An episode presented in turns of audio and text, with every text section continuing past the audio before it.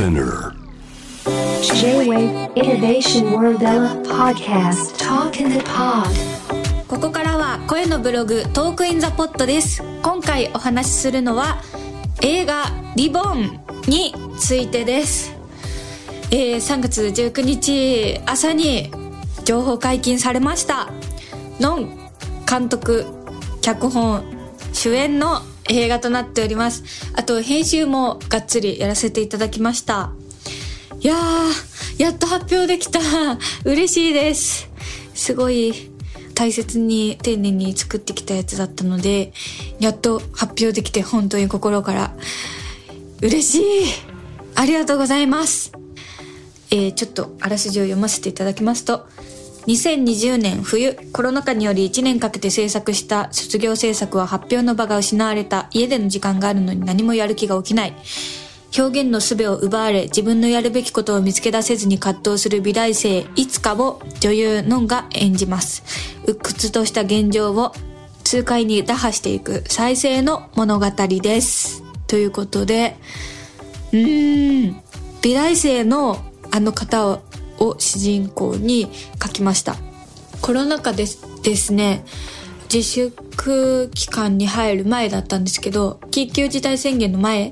に私主催の脳会話フェスボリューム2っていうのを中止にしてでそこから結構ショックを受けてたんですけど緊急事態宣言が出て自粛期間に入った時になんか毎日お家で眠ってばかりいたんですけどなんかそれももう 3, 3日くらい経つとこんなことしちゃいられないっていう気分になってきてそれでコロナ禍で映画も舞台も音楽もなんかエンタメやアートがどんどん不要不急の中に入れられてってるのがなんか悔しくてそれを跳ね返して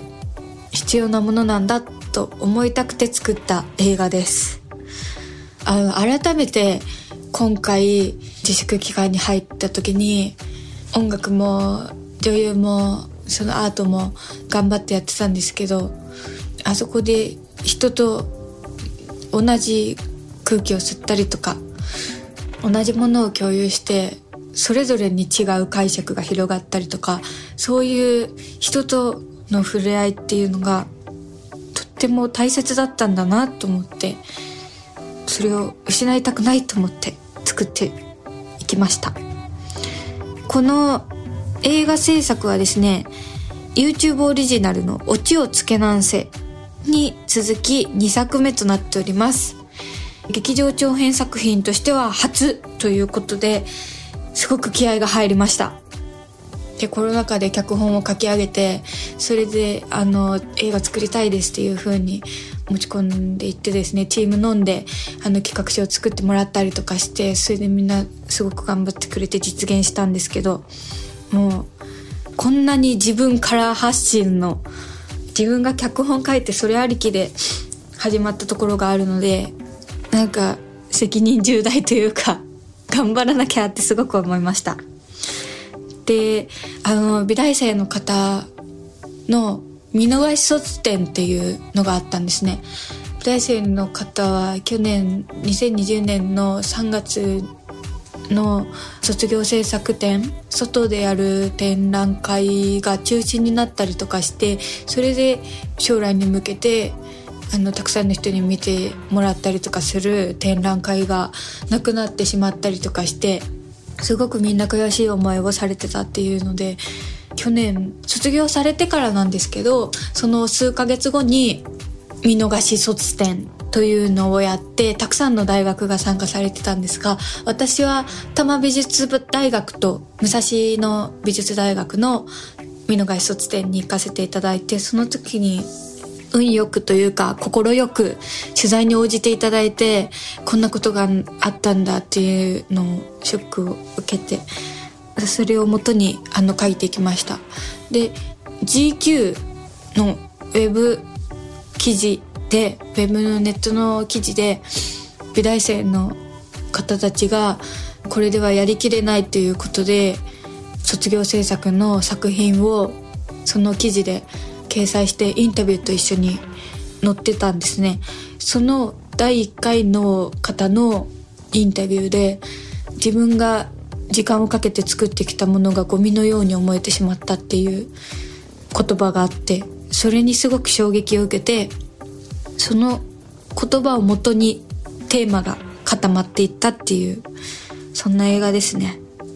ですごくもう本当に素晴らしいスタッフの方が集まってくださったんですけどこの「リボン」という映画は名前になってるだけあってリボンが象徴的に出てくる作品にしてみたんですね感情表現をリボンにして感情を視覚化させるっていうアイデアを思いついてそれを頑張って撮ったんですけどその圧巻のリボン特撮表現に注目ということで特撮チームにですね、シン・ゴジラ監督、特技監督の樋口真嗣さん、ステジュン監督、特技統括の尾上勝郎さんが参加してくださいました。もう二人とも、もうビッグな、もう特撮の最高峰みたいな方なので、たくさんの方がびっくりされたと思うんですけど、お二人に今回はリボンを、可愛いリボンを取ってもらいました。いやもうすごくってやっぱり自分の頭の中にあったものの想像を超える瞬間がたくさんあってそれがやっぱりこう人とものを作るっていうことの面白さとか素晴らしさだなって思ってすごく実感しました。映画を作るってめちゃくちゃ大変で難しくてもう毎日頭抱えるような大変なことなんですけどそうやって一生懸命苦しみながら作ったものにこれだっていうものを切り取れる瞬間に立ち会えた時に本当にこのために生きてきたみたいなそのくらい気持ちが報われるというか。でその瞬間にたくさん立ち会えた映画だったと思うので編集しててもですねうわ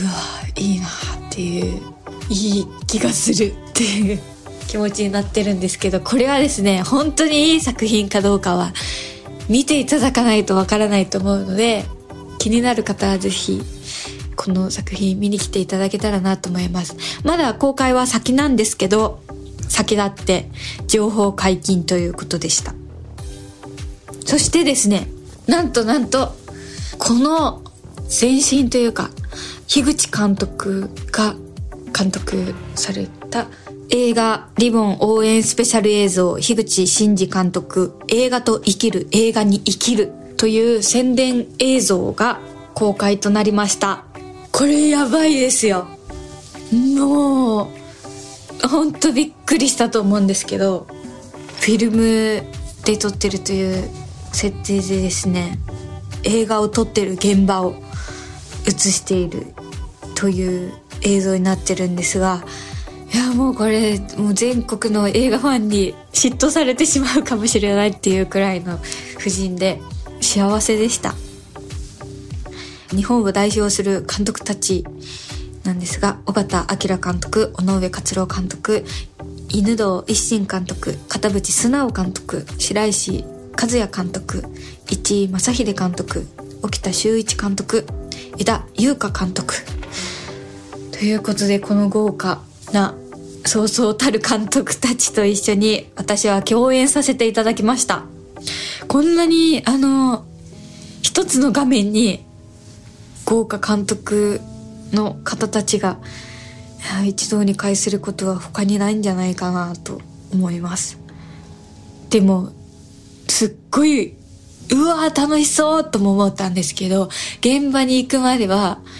あの中に入らなきゃいけないの？っていうので、めちゃくちゃ怖かったです。でも皆さん本当に快く、あの現場でも楽しく撮影して、皆さんオーラがすごいなと思って圧倒されました。負けないようにノンも頑張りましたので、皆さんぜひスペシャル映像をご覧ください。YouTube でも見られますので、ぜひぜひ見ていただけたらなと思います。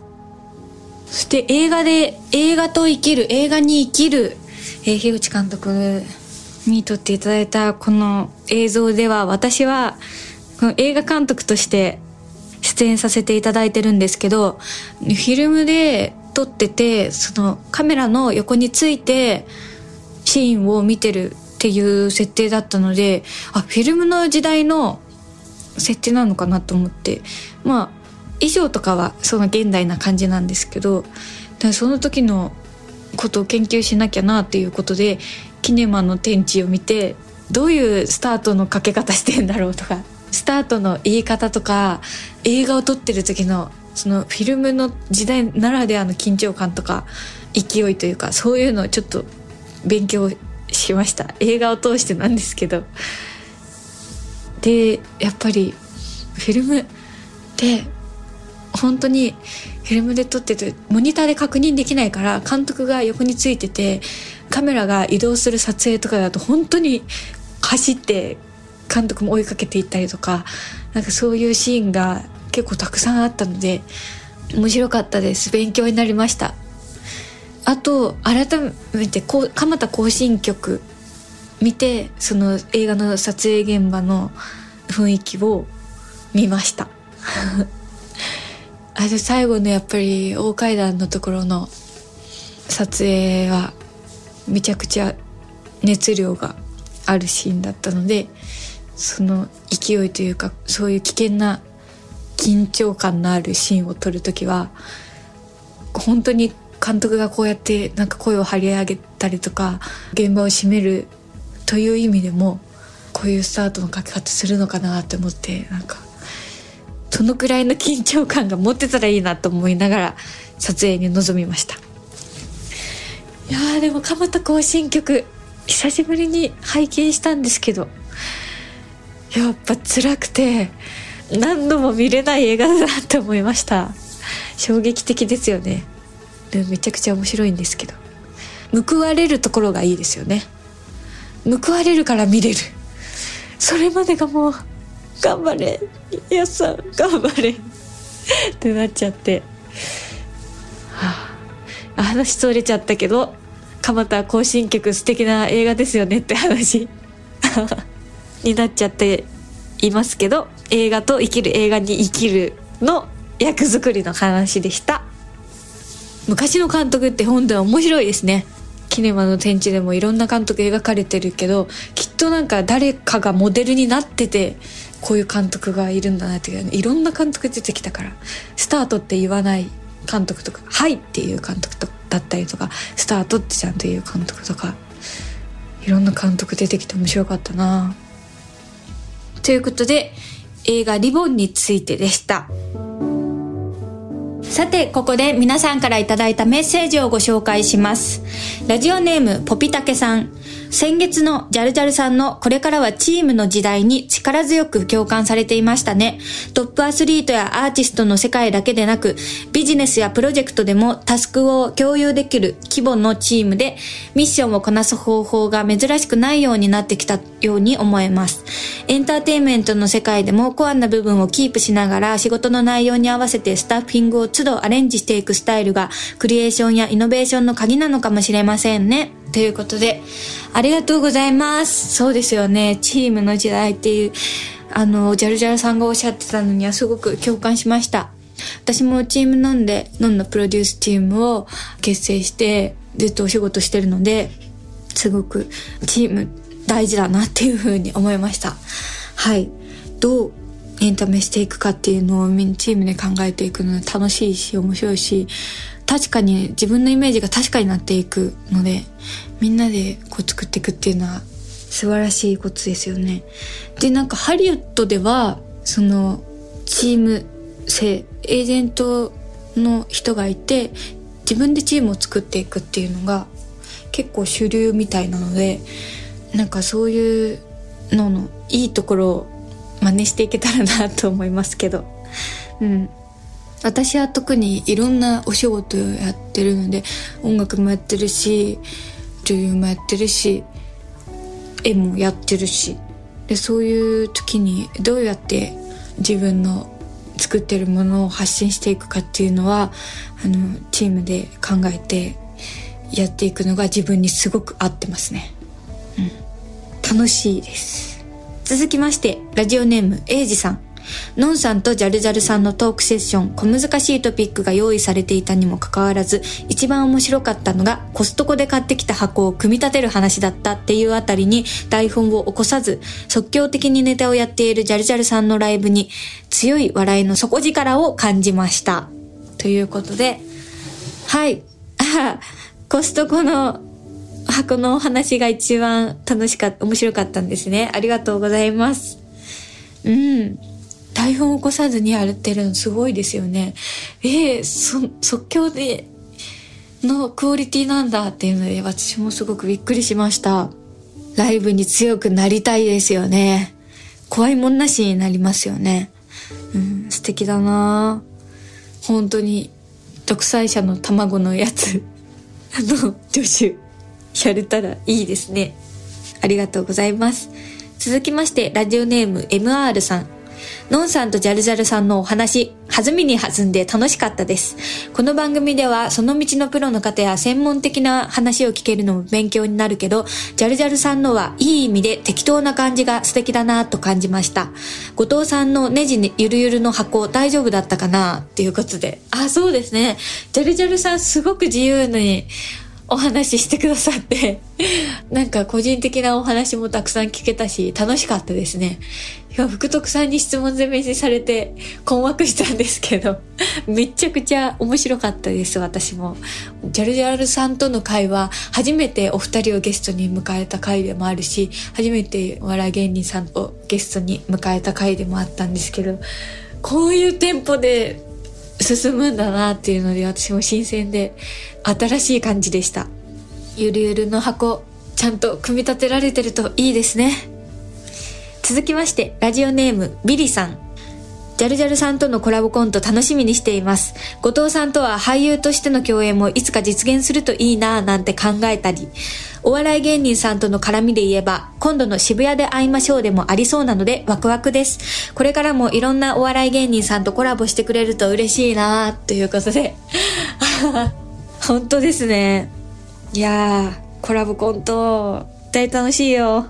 でも、即興でできますよね。やろうと思えば早口でまくし立てたりとかできますよねって。すごい無茶ぶりで言われたので、準備できれば別に早口でいきますけど、ないんですよね、みたいな 感じでした。でも私も演技のレッスンでインプロのレッスンとかを積んでたので、即興、うんある程度はできると思うんですけど。即興楽しいですよね。そこにしか生まれないというか、書いてる時に浮かばない流れができたりするっていうことだったので、ジャルジャルさんの世界観で何が生まれるのかっていうのは私もすごく興味があります。うん、あ、渋谷で会いましょう渋谷で会いましょうなんですが、これ本当にワクワクですよね。私ももうすぐというか、もう来月公演なので、あの、準備しなきゃっていう感じなんですけど、うん、あの、お笑い芸人さんがゲストであんなに入ってらっしゃるんだなっていうのですごいワクワクしました。毎日ネタを袖から見られるんだっていうので、観客としてもワクワクしてます。そういう点ではちょっと皆さんから見るとずるいかもしれないんですけど、出演者なので、それ、そういう特権があるということで、私も、えー楽しみですね。ということで、渋谷で会いましょうも皆さん、絶対面白いと思うので、見に来てください。松尾鈴木さんの作るショー、絶対楽しいと思うので、一足先にその楽しさを練習しながら、稽古しながら、えー浸りたいと思うのですが、皆さんは少しお待ちください。お楽しみに。皆さん、メッセージありがとうございました。